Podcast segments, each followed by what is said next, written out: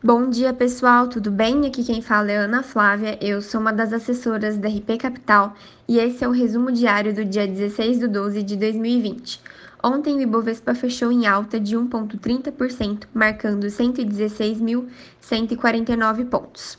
O dólar fechou em 5,08, o S&P 500 em 3.694,62 e o petróleo Brent cotado em 50,96. No Brasil, de acordo com o jornal Estado de São Paulo, o governo tem preparado uma nova rodada para o programa de saque emergencial do FGTS em 2021, em meio ao aumento do número de casos de Covid no país.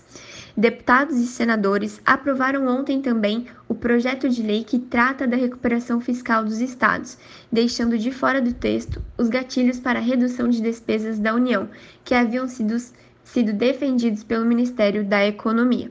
O Senado também aprovou a proposta que facilita a venda de terras agrícolas a estrangeiros e as alterações nas regras de concorrência no transporte terrestre.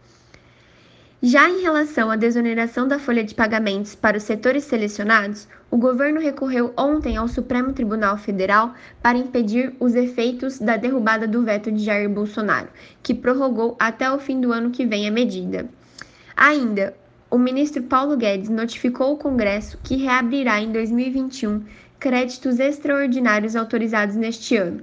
Espera-se que cerca de 20 bilhões possam ser alocados à vacinação. E o Ministério da Economia elevou a projeção de déficit nas contas públicas em 2021 para 247,1 bilhões, após a sinalização do TCU de que a meta flexível não seria aceitável. A votação de lei de diretrizes orçamentárias no Congresso está prevista para hoje e a aprovação da lei livra o governo de uma paralisia orçamentária a partir do dia 1 de janeiro.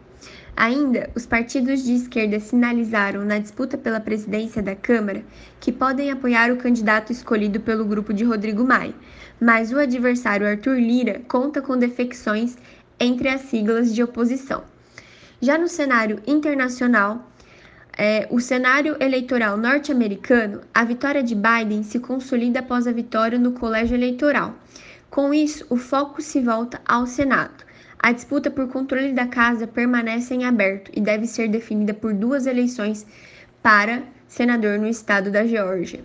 Ainda na agenda econômica do dia, os destaques serão a decisão de política monetária nos Estados Unidos, a entrevista do presidente da instituição, Jeremy Powell, e o PMI prévio dos Estados Unidos.